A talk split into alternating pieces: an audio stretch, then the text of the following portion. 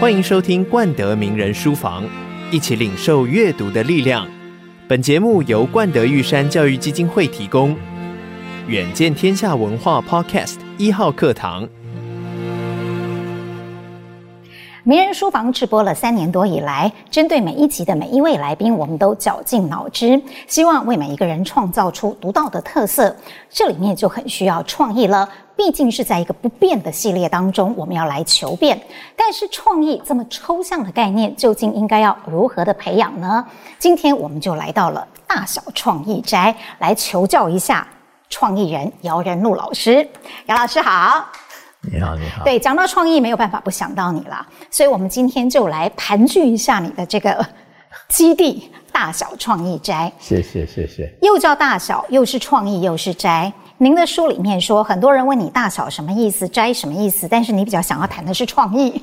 那我们等一下有很长的时间可以来谈创意。可是我还是要请老师先说文解字一下，帮明日书房的观众拆解一下大小、创意、斋为什么会把这些概念合起来变成你公司的名称。斋。对我来说很简单，虽然很多人猜说啊，你是吃素，所以叫斋啊。不好意思，我第一时间也是这么想。其实就很小，嗯，我一直希望公司是开得很小啊，不希望它开大。那所以斋是一个很好的字，它又像一个房子，不是像一个所谓的叫做公司，它就是一个小房子，那有一群人在里头在。那大小。其实，我觉得很多重要的事情都是很小的事情影响的，所以不太需要一下子想很大，因为我们的商业世界必须一下子就想到这个 business model 能不能这个扩大到多大。嗯，那改变世界的很多东西都不是这样开始的。嗯，Steve Jobs 现在把全世界翻天覆地，虽然他已经往生了，他都还这样影响。但是他一开始只不过是想组装电脑而已嘛，所以，而且他最主要是想推翻那个大的，嗯，叫做 IBM。是，所以我想大小对我的意义就是小，但是它可以影响很大。嗯，那从这里拼命做，反正我的能力也做不了什么大的。嗯，那呃。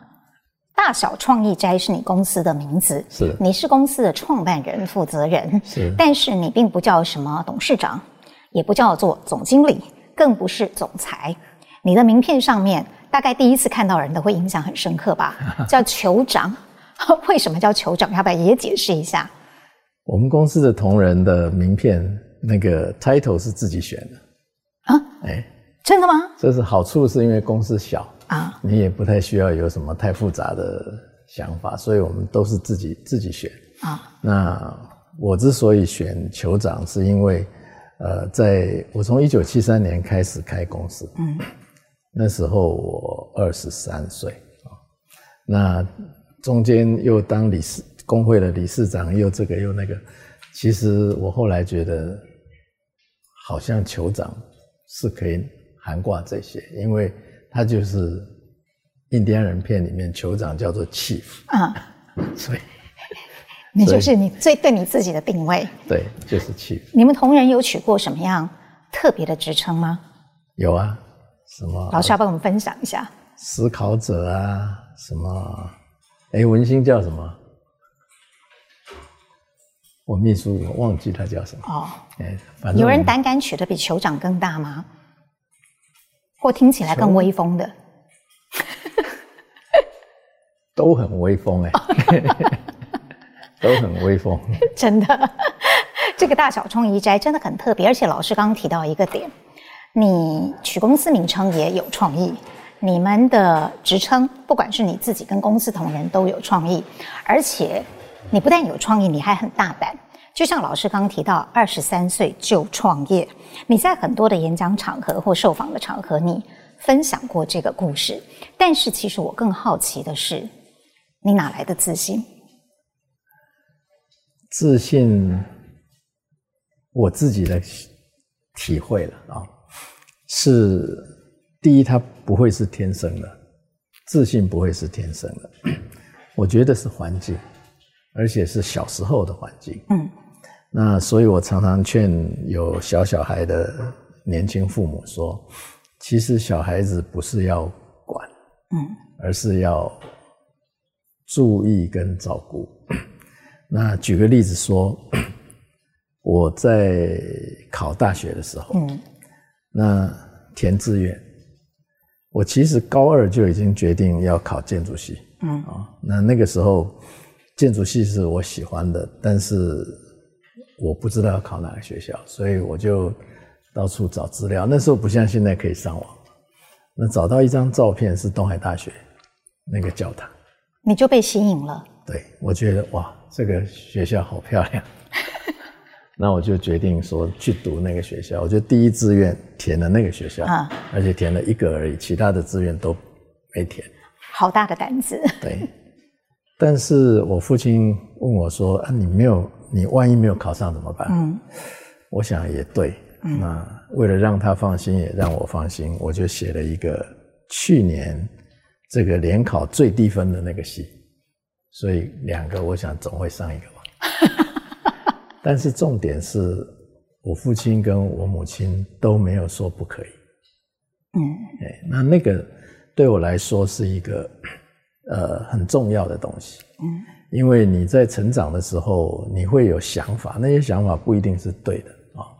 那但是你必须要练习朝着一个你觉得是应该是对的目标走。嗯，那那个时候，如果你碰到各种说你不可以这样，你不可以这样，你不可以这样，嗯，其实那个教育就会让你很多东西本来具有，可是就慢慢消，嗯，哎，所以我想那个是是叫做家庭的因素吧，嗯，所以家庭的因素等于是让你在一路走来的这条路上，算是给你一些后盾吧，至少它不是一个扯后腿的拉力。您刚刚讲考大学。创业的时候呢，尤其在您那个年代，我觉得台湾应该算是相对保守的一个时代啊。你没有任何社会经验，你说你要创业，你爸爸怎么说？他对我父亲来说，他没有，他没有什么要。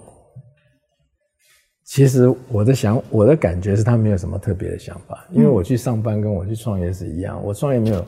没有需要钱啊，做设计不需要钱哦、啊。Oh. 做设计只要有人要给你做，你就赶快用力做。是，然后就就这样了。啊，但是条件就是你每一次做都不要让那个人骂你一顿，后面他就沿沿街在骂你，你就没有没有下一个 project。所以我想很认真做，让人家觉得很开心。嗯，所以我也常常跟很多年轻的设计师分享说，其实最重要的不是去。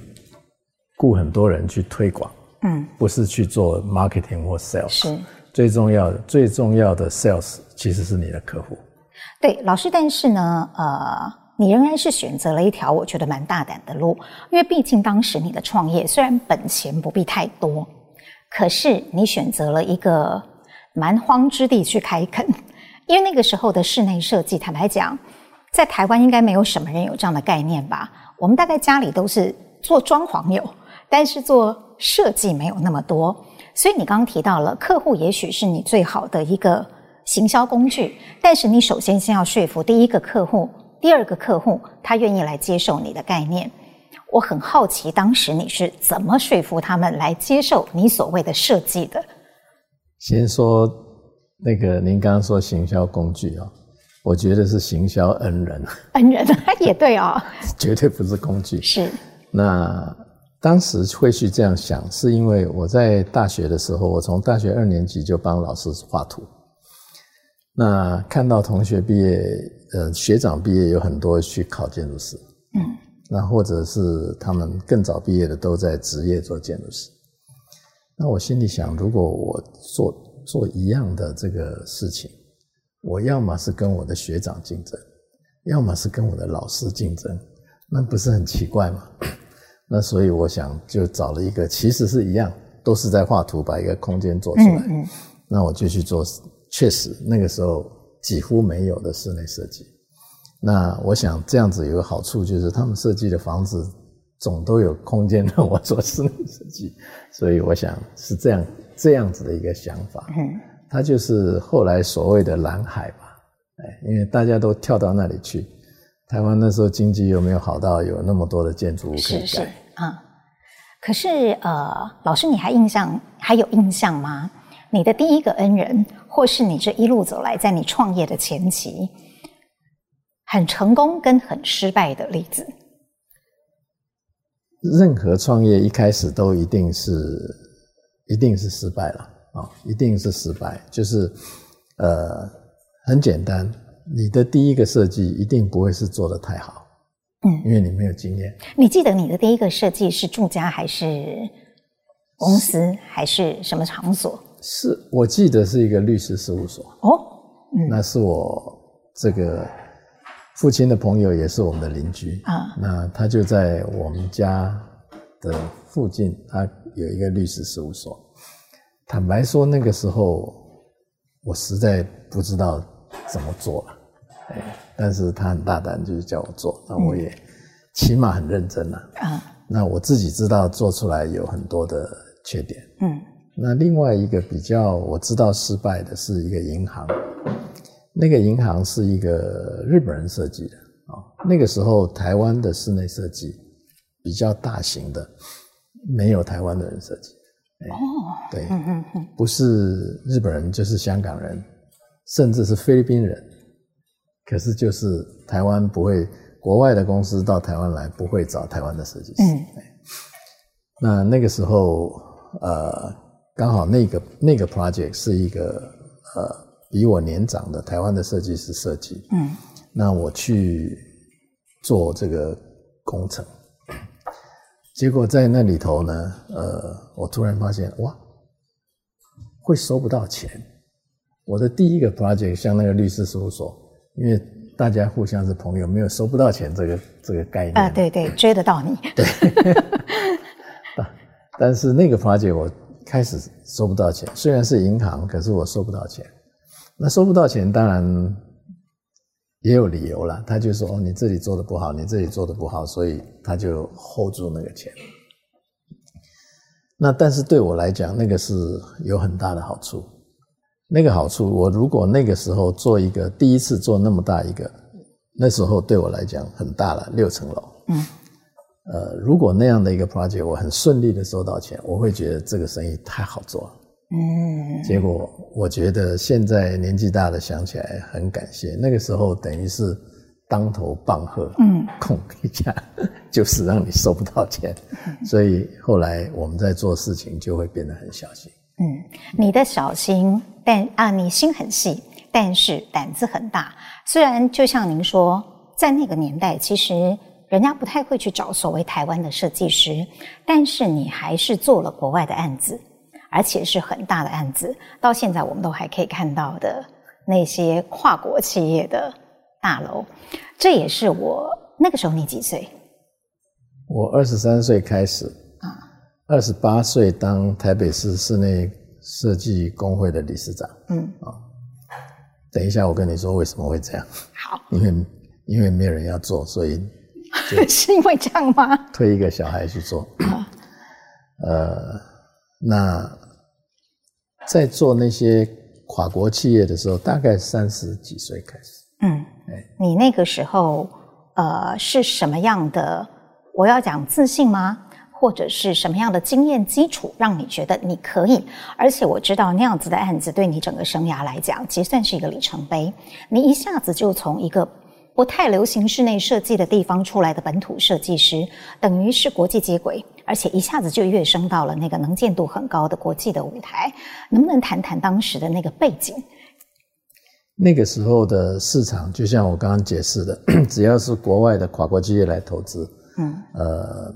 没有台湾的设计师的这个角色，嗯，但是我觉得跨国的企业的规矩很好，啊，所谓规矩很好，就是他的工作的标准，嗯，他的预算的控制，嗯，他的进度的控制，嗯，绝对是早早就跟你说清楚的，嗯，所以我觉得那个是很好，那我也很想真正认真的在那个环境里面可以学。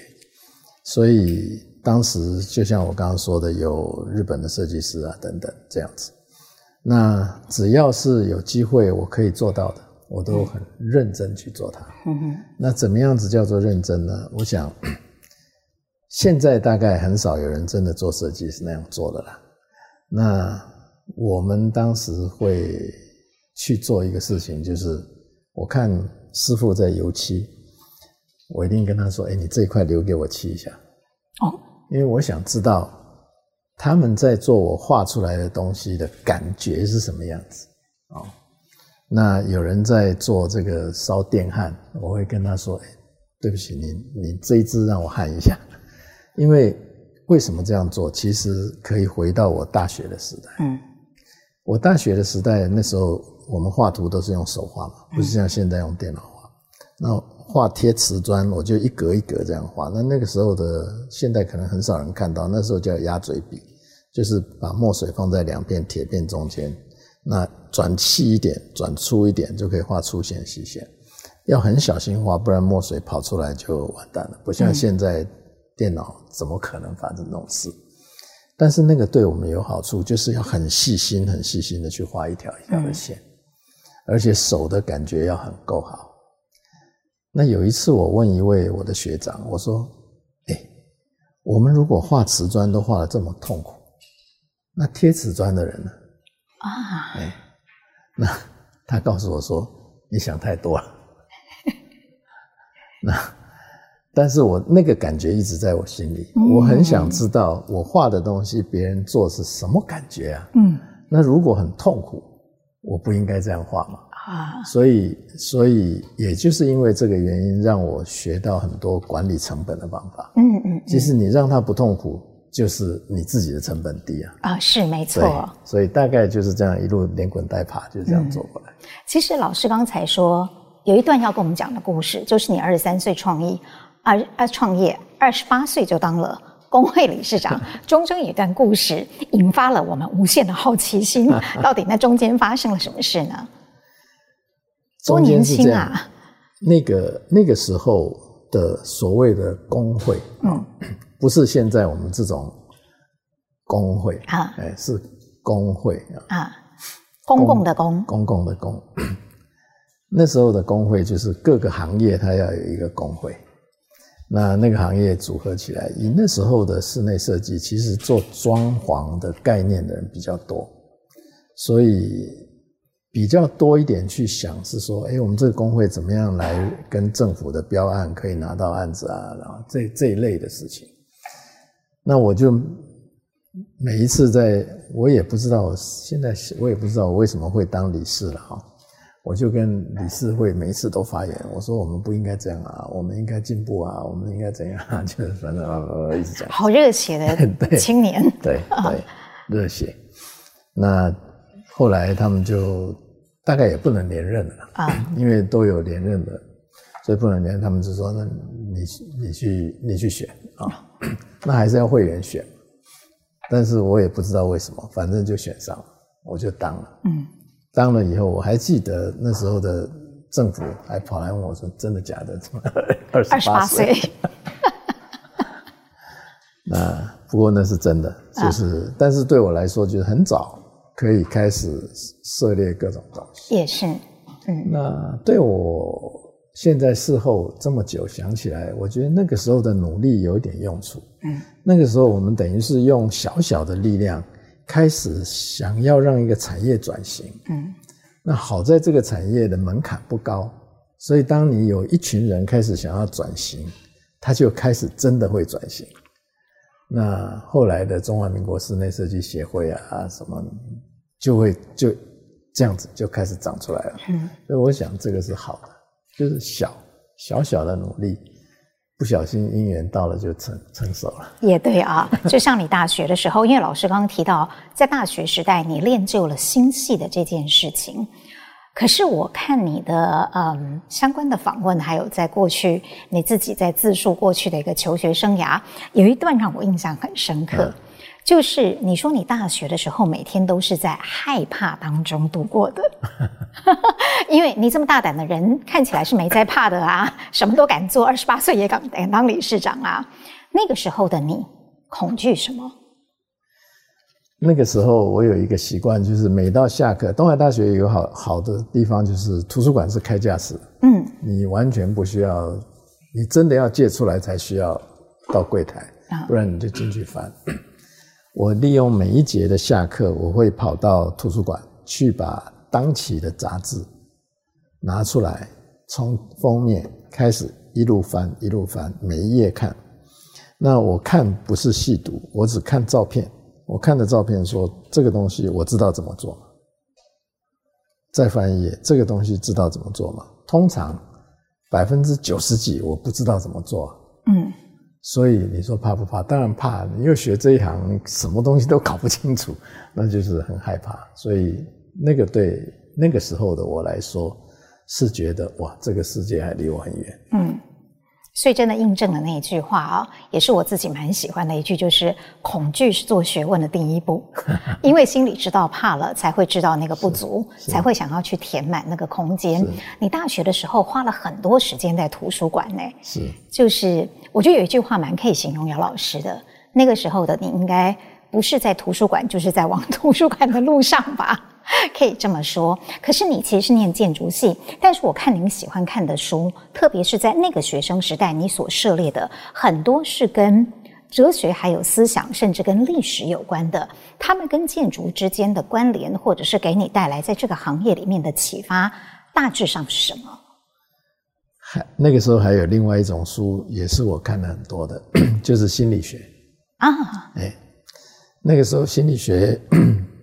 不像现在这么多各式各样的研究，那时候大概就是弗洛伊德、荣格什么这些当年早期的心理学家。嗯，我几乎把那些书都翻过。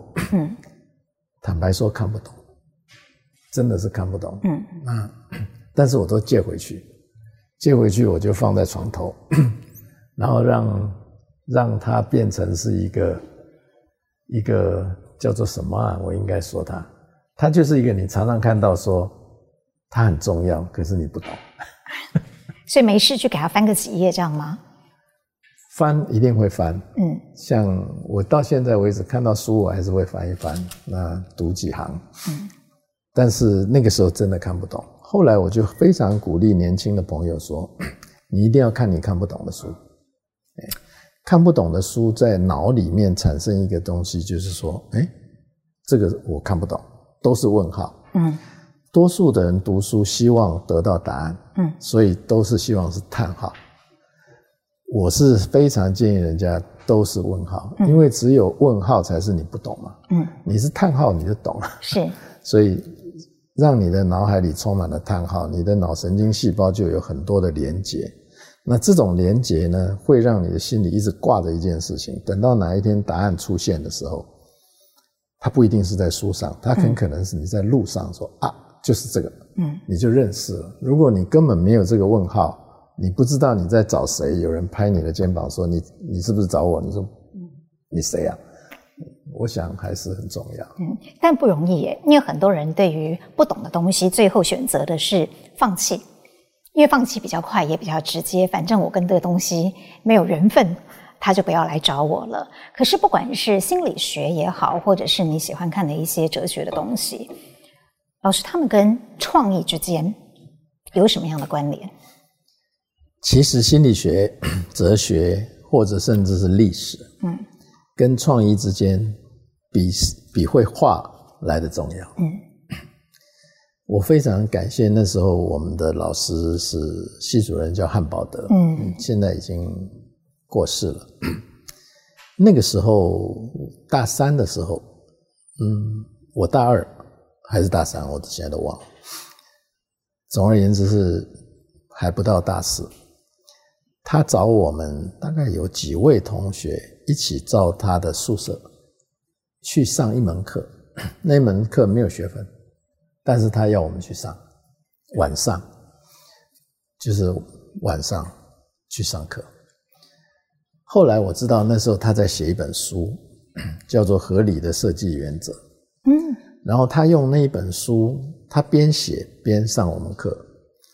他在告诉我们的是说，设计最重要的是解决一个问题，而不是画得漂亮。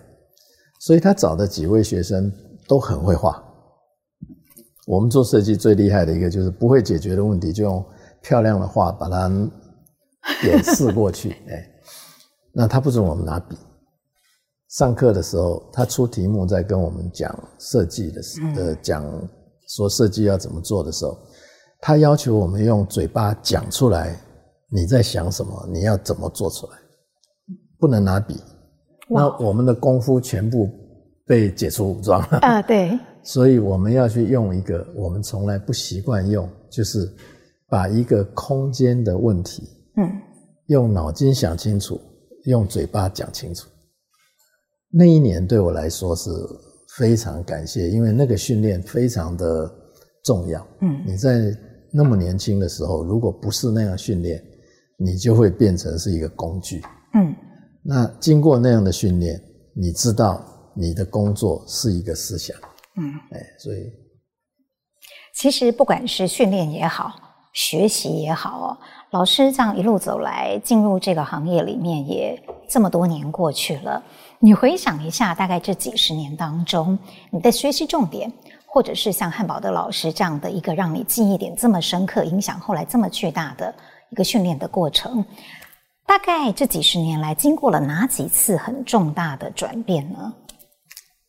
呃，创业当然是一个很重要的，嗯，就是离开。其实我还没有离开学校就已经创业了，嗯，一九七三我都真是有够大胆，还没毕业啊，所以那个是那个是一次大胆的尝试。是，那到后来我开始做另外的一一些尝试。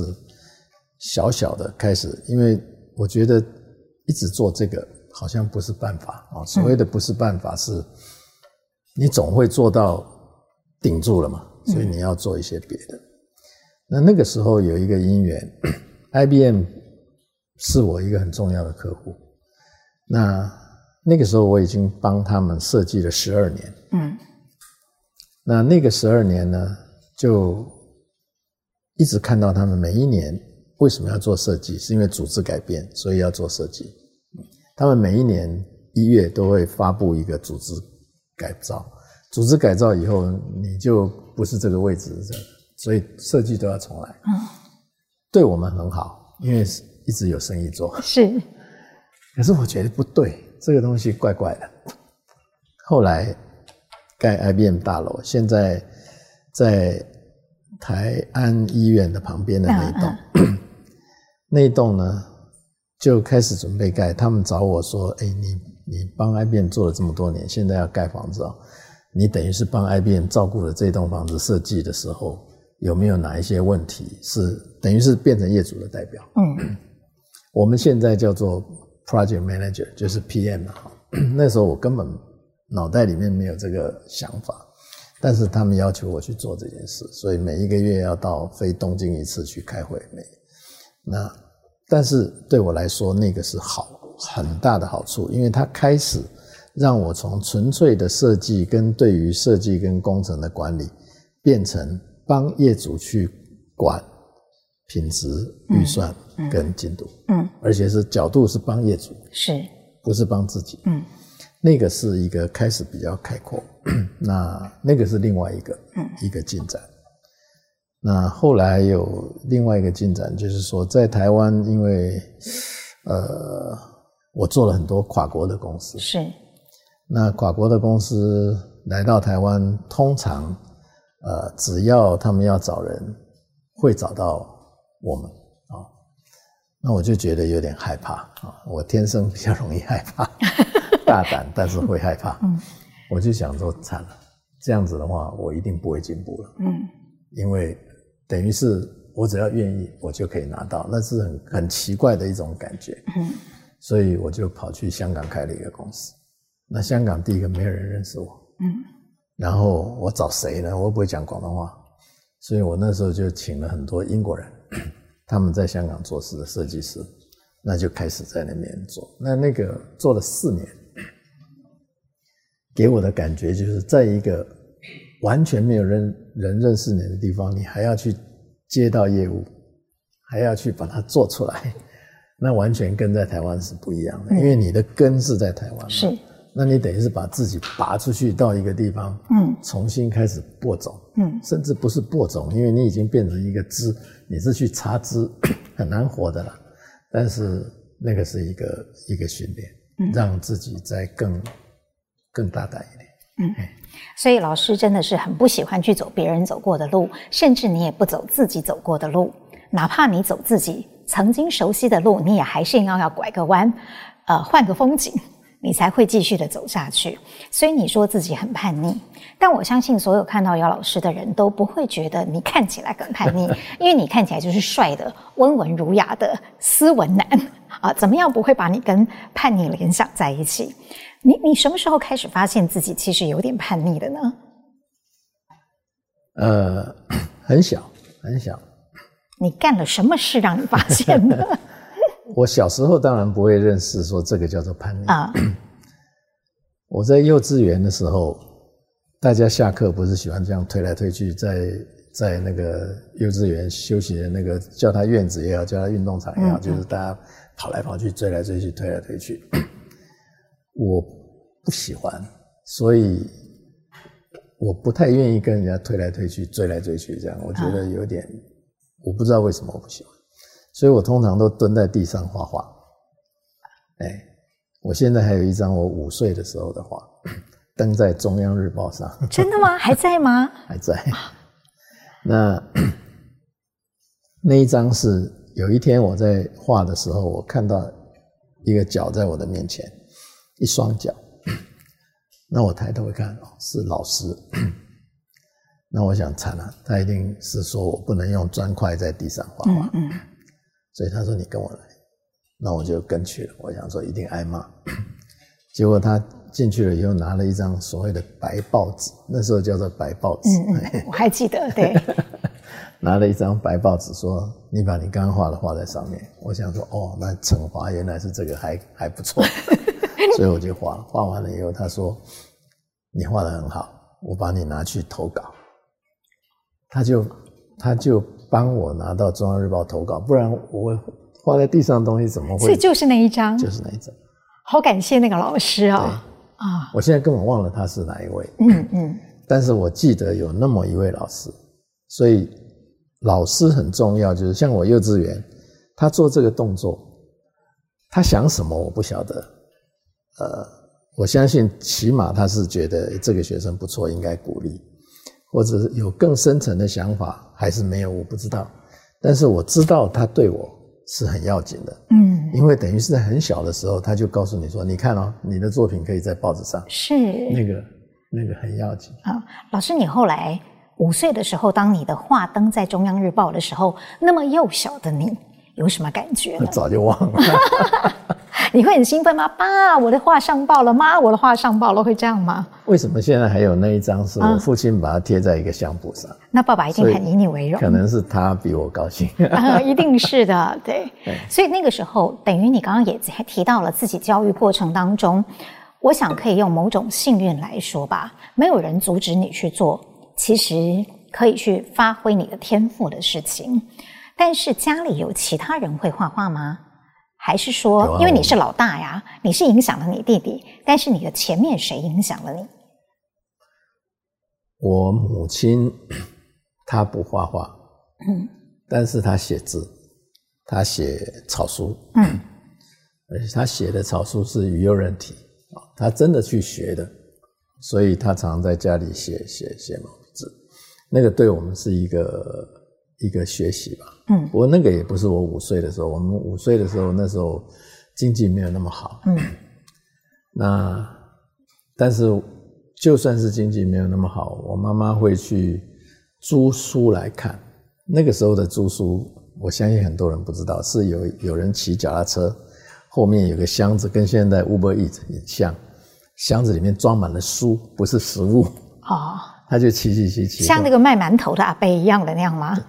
对，然后来的时候，那个铁皮盒子打开，里面很多书啊，他就端出来让我让我母亲选，几乎都是日文书啦，哦，都是日文书，所以我看不懂嘛，啊，但是我都会翻，那照片都很漂亮，所以我想那个对于我喜欢阅读是一个帮助，嗯，因为我从小觉得书跟你是在一起的嘛，嗯，而且书翻起来很开心啊，因为都很漂亮，所以文字对你有魔力，文字跟照片都是很有魔力的。因为我印象很深刻哦，您在有一次受访的时候，曾经有提供了一张照片，那个时候不知道你几岁，因为看起来真的很小，你很煞有介事的小大人一般的在。哦，翻报纸，然后你弟弟还襁褓中，还躺在旁边。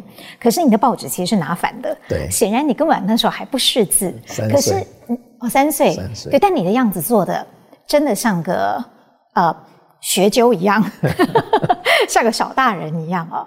呃，是文字带给你魔力，还是那个翻阅的动作本身让你很喜爱？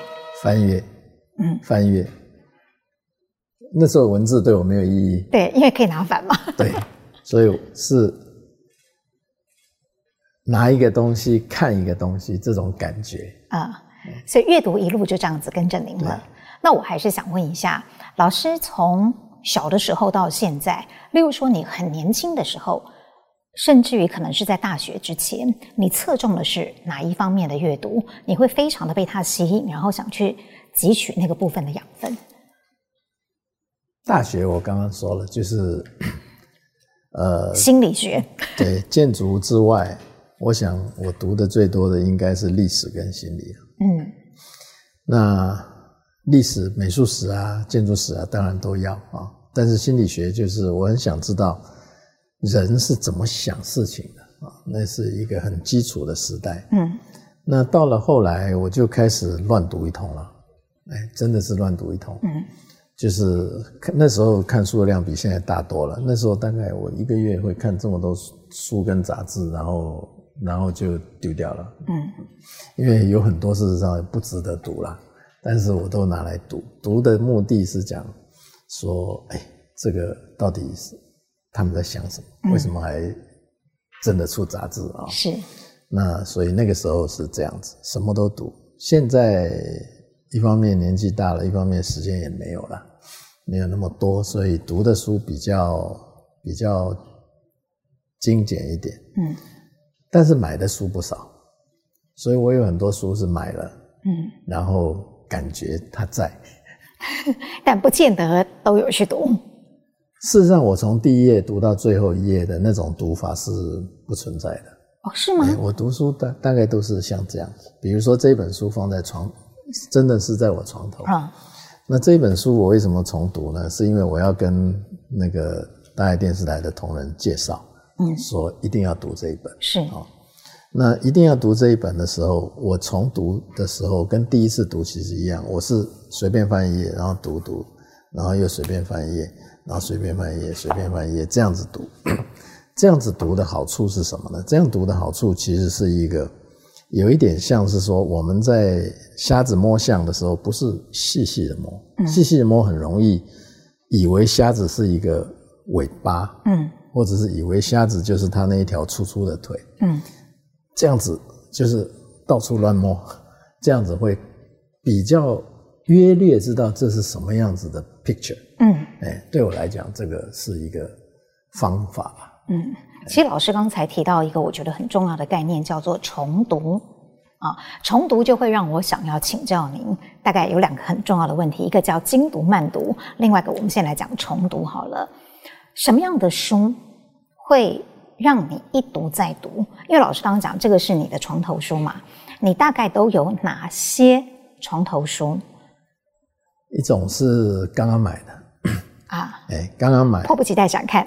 在书店已经翻过一次，啊、或者是在从网络上买。现在有很多事实上就是买电子书了。啊，那那一类的东西很容易被重读，因为你买来的时候很可能读了三分之一、四分之一。嗯，结果在翻电子书的时候，哎，它又在这里，你要再打开，然后它告诉你说你读到这里，啊，所以你就会继续读。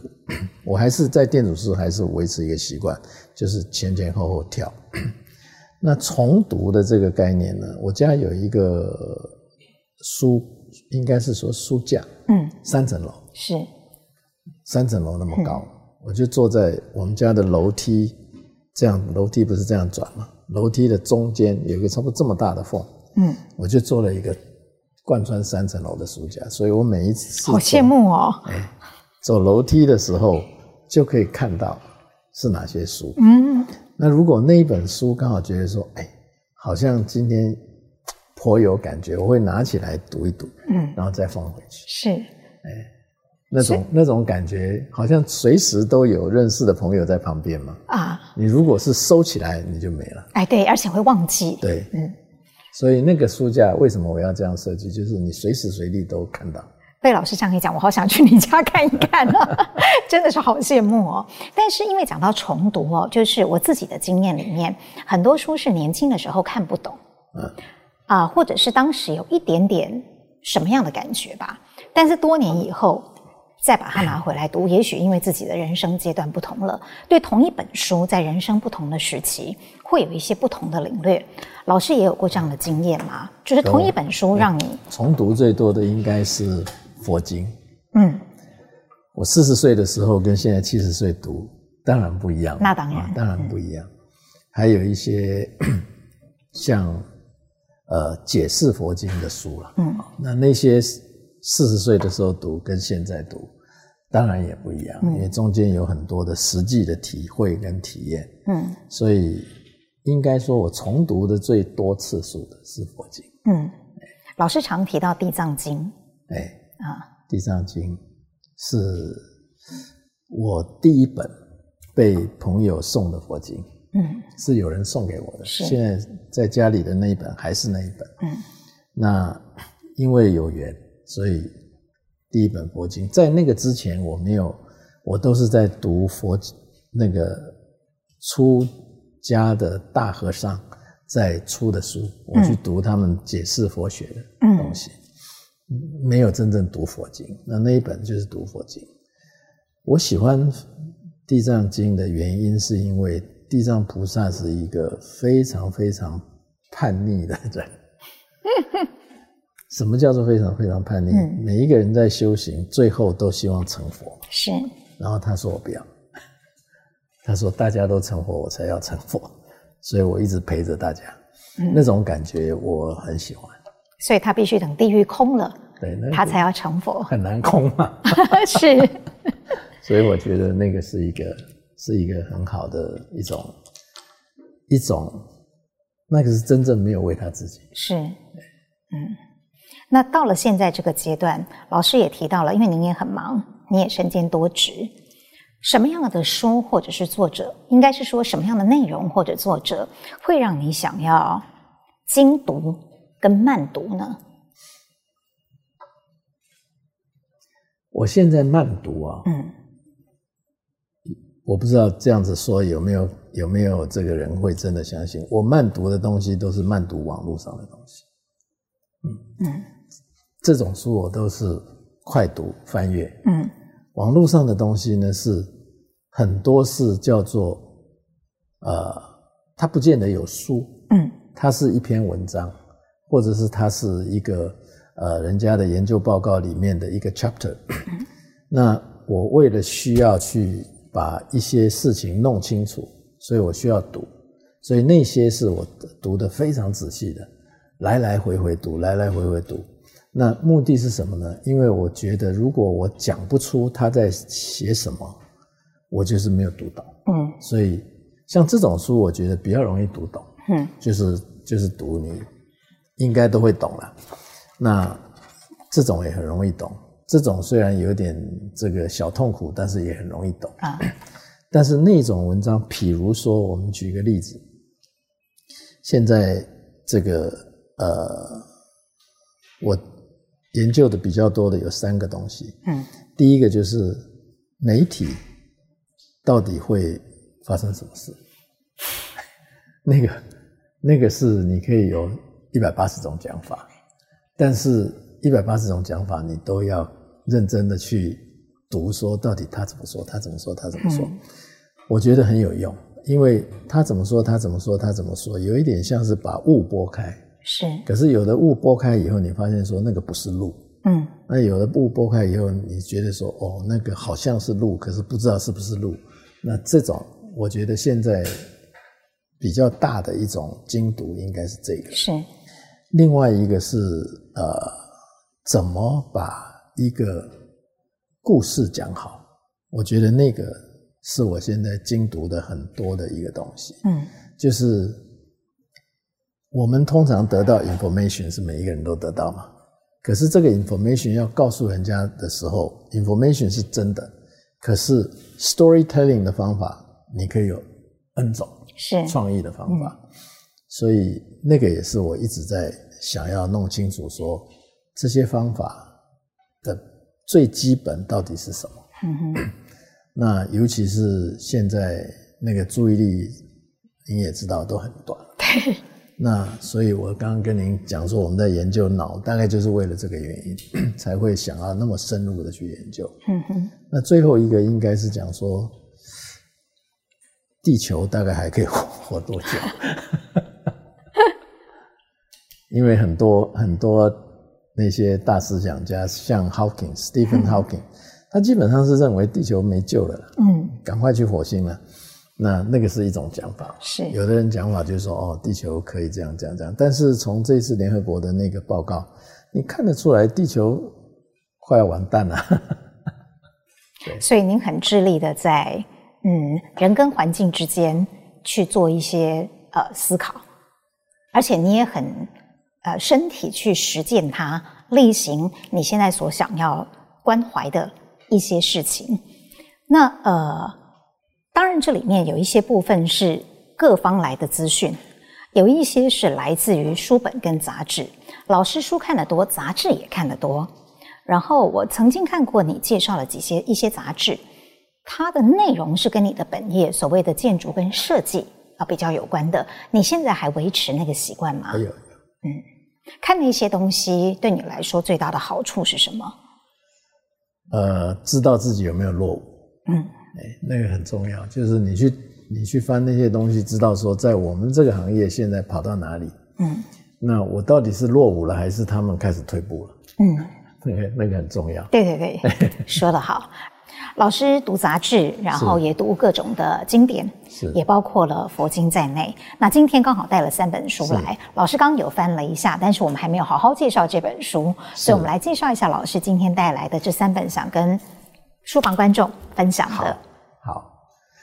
这两本啊，是我最近几个月放在床头，一有空就翻，嗯，翻到很困了就不翻。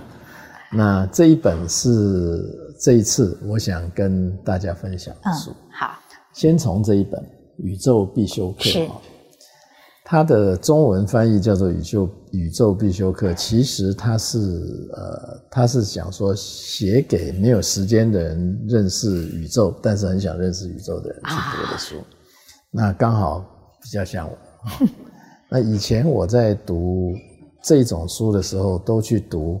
很复杂的，像那个史蒂芬霍金写的那个，但是他的东西呃，很像是我们在呃演讲的时候的大纲哦，哎，所以很容易读，嗯，那也不必深得太深，但是整个结构你清楚，宇宙你应该注注重哪一些事？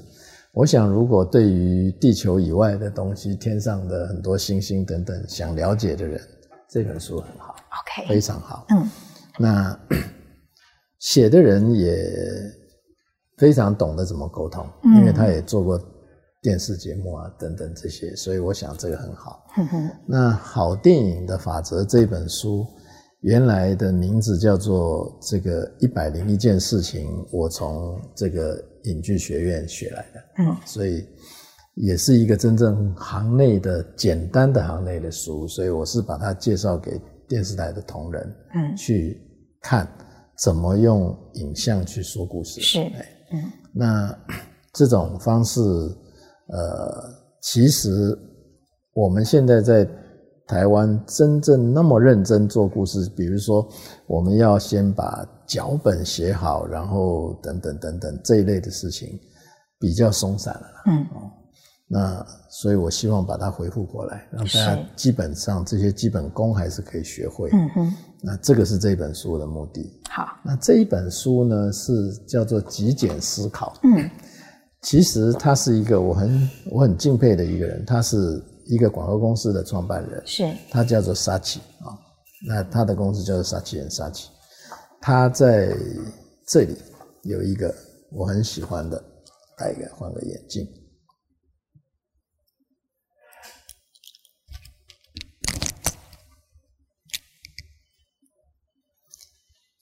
他在他们公司的。我记得是三十周年还是几十周年？我找找看。啊，在这里。嗯。他在他四十周年的 party 上面是他的讲稿，这是他的讲稿。那所以他准备演讲的时候是这样啊，到最后他拿在手上讲的是这样。哎呦，哎，是这样两张。嗯。我很喜欢这个，是因为当你一个从十二页变成两页。嗯。你的思想其实可以不必那么复杂，嗯，其实可以很简单。所以爱因斯坦说，呃，如果你没有办法把你想的事情跟一个三岁小孩说清楚，你就是不懂。我觉得蛮好。果然是全世界最聪明的人讲的话。对，我觉得很好。啊，那像现这种东西，我觉得像现在我们常知道的那个 TED。TED 让各种演讲呢，开始体会到二十分钟可以讲到多深入。嗯，哎，所以我想这个也是一个把一个钟头、两个钟头的演讲浓缩成为二十分钟是怎么做到的？嗯，这个，那这里面大概都是在讲这种把事情简化。那我我认为这个很重要，哎，可以好好的读。嗯，老师讲这三本我都好想等一下就去买来看。你的沟通说服力果然很强。啊，但是老师也提到说，呃，其实你认为啊，嗯、所谓的阅读是需要有一些，嗯，我们叫做步骤吗？就是文思修啊，嗯、这个是你提到的一个概念，能不能够告诉大家你是怎么去实践这所谓的文思修？因为毕竟阅读最大的成本就是时间，我们要把我们的时间放在也许最。我们讲有效好像太功利了，但是至少是对自己最有益的一个事情上面。所以您会用自己的例子来告诉大家怎么去做好这文思修这样的一个程序呢？嗯，很好的问题。文其实以现代来说，它就不一定是听嘛，哈，嗯，它 它可以是看啊，它可以看也不一定是书咯，它可以看电影啊，它可以看各种东西。所以，事实上，所有的我们晚上找时间去看 Netflix，嗯，呃，白天再翻翻网络，其实都是文啊，嗯，哎，在街上看到人走过，那个人表情怪怪的，那个也是文。是。呃，顺便说一下，我很喜欢在街上看到有人走过，我就猜是他是做什么行业的。嗯，那个对我的脑筋的运动有帮助。是是是，观察力。嗯，嗯那。所以闻是这样子，但是通常大家闻了就闻了，嗯，闻的后面如果跟着思，你就不会浪费掉你的时间，嗯，你就开始去思思考。那这个思考呢是多闻，但是要深思，嗯，就是要真的进去思考很多。一般我想你也知道，在现代的媒体，因为很快速，所以大家。很少有人愿意真的进去那么深，再浮出来。对，那进去那么深再浮出来是为了什么？是为了最后一个就是修，就是练习。那所以我们听到一个东西，我们看到一个东西，我们看了一部电影，然后我们思思考这件事情进去的潜进去很深，浮出来以后就开始练习。嗯。那如果我们没有潜进去很深，我们就开始闻思浅思，然后就修、嗯、这件事情，那个修的功夫不扎实的，三下两下就没了。嗯嗯，所以大概闻思修对我来说很很重要，就是，嗯、但是它必须要有个窍门，就是要广，就是读得多，那这个想得深，然后修得勤，嗯，很勤快，嗯。是不是因为这样，所以老师可以对读过的东西都有嗯，很好的吸收呢？虽然你一直说你自己的记忆力不好，但是看你写的东西或听你讲话，完全不会认为你记忆力不好，我还觉得超强的，因为你大概信手拈来都是智慧语言，而且古今中外，就像你刚刚提到爱因斯坦，你很容，你很经常提到爱因斯坦啊、呃，为什么？他对你有什么影响？我觉得他太太聪明了，就是。一个那么复杂的问题，他用 E 等于 mc 平方 五个字，对，讲完了啊，所以太厉害。我觉得爱因斯坦是一种美感，他的思想就是用五个字讲得清楚。是。那我常常也举肖邦做例子，他用音符，他可以让我们去跑到另外一个世界。他用那几个哒哒哒哒哒，就这样子，就让你跑到那里去，那个也是一种美感。嗯，那费玉明用了一个金字塔的造型，把它玻璃化。嗯，他也可以让那个整个罗浮宫变成又活过来。是，他本来已经快要死掉了。嗯，所以我想这些都是我佩服的人。嗯，Steve Jobs 说手机。我才不要设计手机，我要重新定义手机。嗯哼，那重新定义手机，就把我们现在所有手机的按键都弄不见了。是，而且它一做出来，第二年全部人都跟所有的手机没有按键。嗯、对，那类似那样子，我觉得这样的人是很值得佩服。老师还常常提到老子。而且呃，我看过你一本书《创意谣言》哦，那本书我觉得真是太棒了，因为它光外观的设计就让人觉得非常的惊艳，完全会使它在书架上一群书里面是非常突出的。那里面你几乎是每一个篇章的篇首，你用的都是老子哦。老子的思想又对你有什么影响呢？老子事实上是一个，也是一个非常非常聪明的人，然后、嗯、呃。据说他跟孔子差不多时代嘛，就是一个比较年长，一个比较年轻。呃，有没有见过面我不知道，但是希望他们见过面。嗯，因为一个是一个超级的理性务实主义者，一个是一个超级的这个抽象思考者。那这两者对我们都很要紧。嗯，那但是我自己的个性，我喜欢那个抽象思考。是，我也许是我的工作太务实了，房子盖起来就要盖起来，不能倒。啊、对，所以其他的事情就最好不要太扎实。嗯，是最好是飘的，所以我很喜欢老子。嗯，你记得这么多，跟你的阅读惯性有没有关系？老师，你读书的时候会？是一种什么样的方法或窍门呢？你会画线、做笔记，会之类的吗？会啊，我会。我很想知道你是怎么做的耶。我通常是在第二次读的时候会开始画。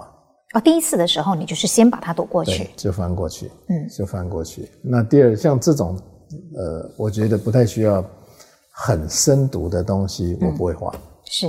那很深读的东西，我怕我读了忘了，所以我就会画。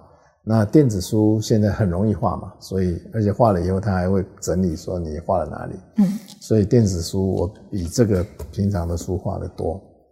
那但是画是很重要的，嗯，因为你可以回过头去看，说当时我为什么觉得这句话很 很要紧。有点想不起来，但是那好险，原来你也会这样子，因为我也会。我每一次回去，我看我为什么那个时候画了这句话，我为什么折了这个重点，自己都忘了当时到底在想什么。幸好你也跟我一样，我突然觉得安心了。老师刚才还提到了，就是定义很重要。你也不断地提到说，其实创意也是一种重新定义的过程嘛。因为我刚才也讲过，我们需要给老师一点时间来聊创意，所以我们接下来就要来。听听看，老师如果要用比较简单的话来告诉大家创意是怎么一回事，您会怎么说？我会这么说：我们每一个人都在一个位置上，我们每一个人也都有一个理想，想要到另外一个位置去。嗯，这两个位置的中间，嗯，需要有方法过去。那个通常叫做设计，就是我从现在要到那里，我要过去，我需要设计。但是设计有一万个方法，那什么叫做创意？就是你去找到那一条过去的路是没有人想过的。嗯，大家都想过去，可是没有人想过说啊，也可以这样过去。我觉得那个就是创意。哦，哎，我觉得老师有得到爱因斯坦的精髓，就是让三岁小孩都听得懂。就是我们从这个点到那个点去，大家都晓得要过去，但是你想到了跟别人不一样的路，那就是所谓创意。可是你也提过了，其实创意不只是设计，也不只是大家所想到的画图或者是美术。其实生活里面处处都是创意。你写的书也在告诉大家，其实你的食衣住行，甚至你的人际交往，可能都是创意当中的一环。要怎么培养自己的创意？也许这是一个很蠢、很蠢的问题，但是有很多人都想知道。其实它不是一个很蠢的问题，它是一个非常重要的问题。但是我们平常的人都比较，应该说是胆小吧。意思就是说，如果有人走过去，你就会觉得说，那我跟着这样走过去很安全，因为我们都重视安全。那但是创意。中间有一个最重要，就是你要放弃你很安全这个想法。哎，你很安全的话，你一定是跟着别人的路。嗯，所以我更早的时候，常常在以前的演讲，常常讲说，创意就是你先把地图丢掉。你地图丢掉，就是你已经不知道路是什么了。嗯，那你从头来才找得到了。嗯，那所以创意不能够太过于保守。嗯。那所以一定要先去丢掉地图，你就走自己的路。那大概这个是一个，这是一个关键。嗯哼。其他，我想就是每一个人智慧各自不同。嗯哼。老师也提到过，就是呃，也让我蛮有印象跟醍醐灌顶的一句话，就是创意不是天上掉下来的，它也绝对不是一时的灵光乍现。它是很多的知识资料累积的结果，最后可能就是在两秒的瞬间，那个所谓的灵感它就涌现出来了。呃，能不能够跟大家也许更深入的解释一下，所谓的那个理性思考的累积，到了某一个时刻，突然之间我们直觉关照跑出来的那个东西的过程？您看到我在讲那个时候是在几年前？对。我现在应该是会换换个方法说。哦。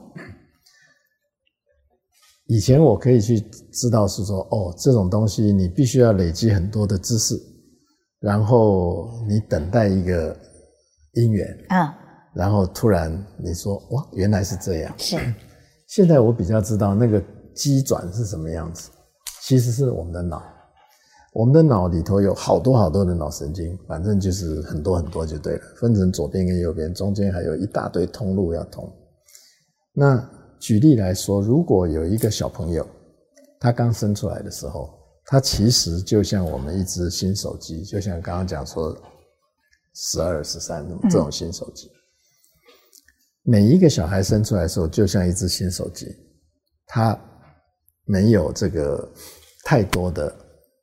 功能，但是它有很多的能力。嗯、是，那唯一的不同是它被带来说，比如说我们在台湾，它给我们繁体中文，在大陆的人拿到的是简体中文，在日本拿到的是日本，这些基本的以外，其他都大家差不多。嗯，可是当有人拿到一只手机，他就开始用，他把他的资料输进去，他把他的这个 line 要怎么用等等。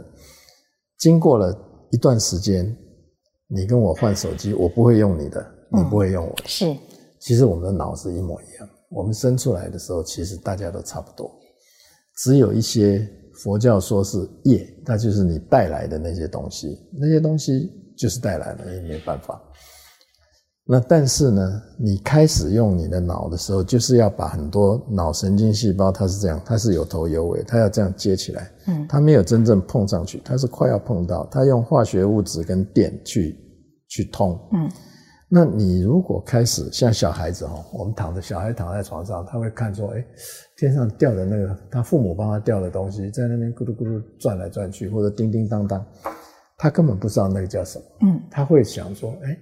他就好奇，那个好奇是很重要的。所以，如果您去读脑的书哈，小孩生出来的时候，那个脑神经细胞接起来的空空的很少，但是到了七岁的时候，好多哇，接的很复杂，是什么意思？他充满了好奇，他有一大堆问题没有答案。嗯，然后到了十五岁的时候，少掉一大堆。那为什么？就是你开始问了太多问题，被人家说小孩子不要问那么多问题。然后你开始受教育，嗯，开始受教育以后，有很多答案，其实你没有想通，可是你以为你知道了，你就把那个好奇就丢掉，嗯，哎，那所以十五岁又不好奇了，所以爱因斯坦才一直强调，一直强调，一直强调说，想象力比知识更重要。那想象力就是你有很多好奇，所以你一直问，一直问，一直问，嗯，但是。那个其实随着我们的教育会被杀掉。嗯，我觉得那个是我现在会回答，其实是这个原因。所以你如果不够好奇，其实你不太会有创意。是，嗯嗯。老师刚才提到一个很重要的是教育的过程。对，嗯，就是我们在学习长大，从一个小婴儿长成现在这个样子的过程。呃，这几年你特别关注教育的问题。你在 TED 演讲，其实你的主题就是聚焦在高等教育。的这个部分哦，为什么你当时选这样的一个主题？那我其实我个人觉得最有趣的是，您一直觉得僵化的教育它扼杀了我们的想象力，乃至于后来的创造力。可是放在你的身上行不通啊！你是从一个可能比现在更僵化的教育体系下长大的吧？在那个年代，可是你还是找到了一个你的突破点，还是成为了今天的摇人路。所以，如果以你自身为例子的话，在一个不变的结构当中，你觉得个人要怎么样去找到自己的出路或者是突破点呢？很好，很好的问题。有一位跟我算是认识的慈济的师姐，她说：“姚、嗯、师兄，你是一个很乖的叛逆的人，很乖的坏小孩。”对，也没有坏了，因为我没有做坏事，就是叛逆。对，意思就是说。我会遵守一切的事情，可是我想办法就不那样做。嗯，这样子就是很，很比方说，你还是在体制里面升学，但是你在升学的时候，不像大家从最高分的志愿填到最后一个志愿。对啊，对。类比如说，在台湾没有人去做室内设计的时候，我去做。嗯，类似像这样，我觉得那个是不能胆小。嗯。哎因为很多事情你看到了，我们大部分人是看到了，然后觉得说 好像成功率不高，那就放弃。嗯，我觉得应该是不要看成功率，嗯，是看说你的风险你承担得起，承担不起。嗯，这是您对个人的建议。对个人、对企业都一样。嗯，台湾的企业过度保守，保守到变成说他很想成功。可是，就算是风险很低，只要没有别人做过，他也不想。我常常跟我的客户说：“你你去做市场调查，其实你调查那个对象，如果你的东西是一个全新的东西，他从来没有看过，他也不知道，你去跟他调查什么？嗯，根本不知道你要调查什么。嗯，所以为什么 Steve Jobs 他一直说苹果公司从来不做市场调查？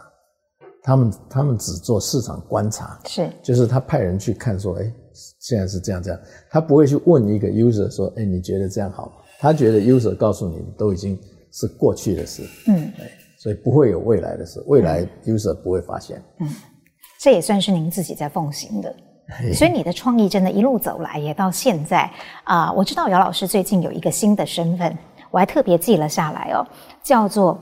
啊、呃，核心精进长，你的路真的是越走越宽，而且越来越宽阔。不但是视野宽，然后真正在具体的世界也很宽哦。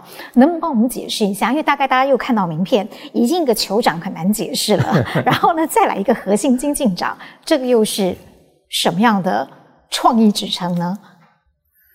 那个是在呃慈济的人文志业中心。嗯，那呃。我的责任是要负责让人文志业中心有一个比较面对未来的世界，嗯，去做呃，通常大家比较不会接触到的一些呃善良的，嗯，让大家觉得应该去做好事的这样子的一些内容。那要做这个，其实最重要就是整个同仁必须要一方面知道怎么说好故事，嗯，一方面要真的很想进步，嗯，那那个在佛教上叫精进嘛，哦，那其实很困难，其实非常困难，因为你等于是要把现在懂的方法丢掉，所以我常常跟同仁在分享的时候说，大爱电视，先把电视那两个字拿掉，叫做大爱啊。那大家会怕啊，我就举很多例子。DW 德国国家广播电台，嗯，它原来叫 DW TV，现在叫 DW，是，哎，所以 TV 已经不见了。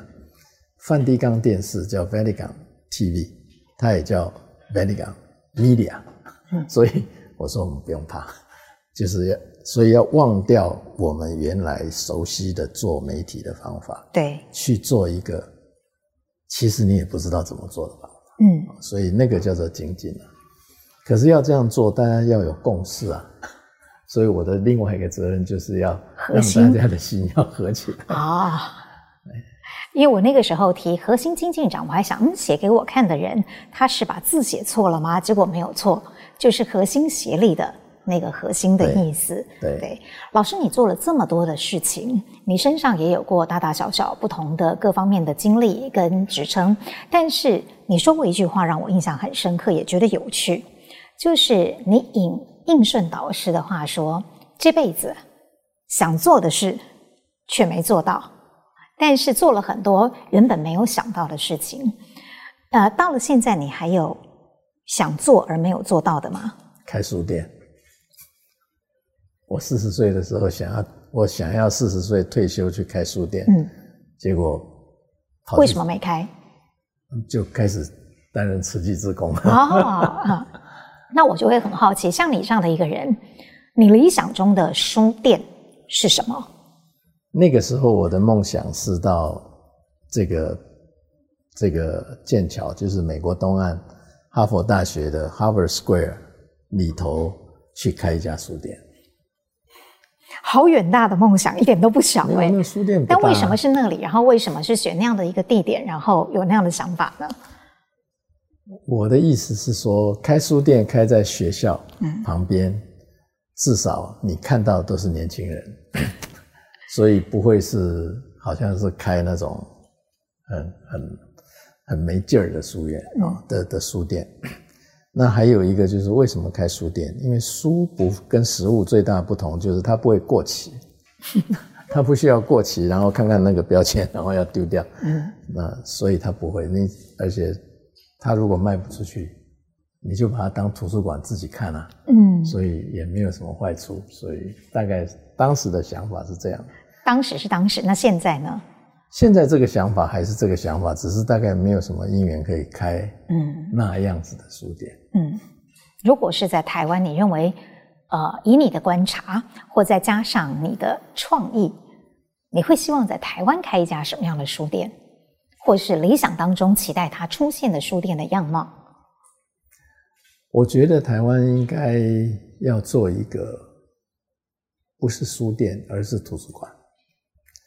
因为书店，呃，比如说你看诚品，它的收入在书的上面，其实绝对不可能支撑那个对这么大的一个机构。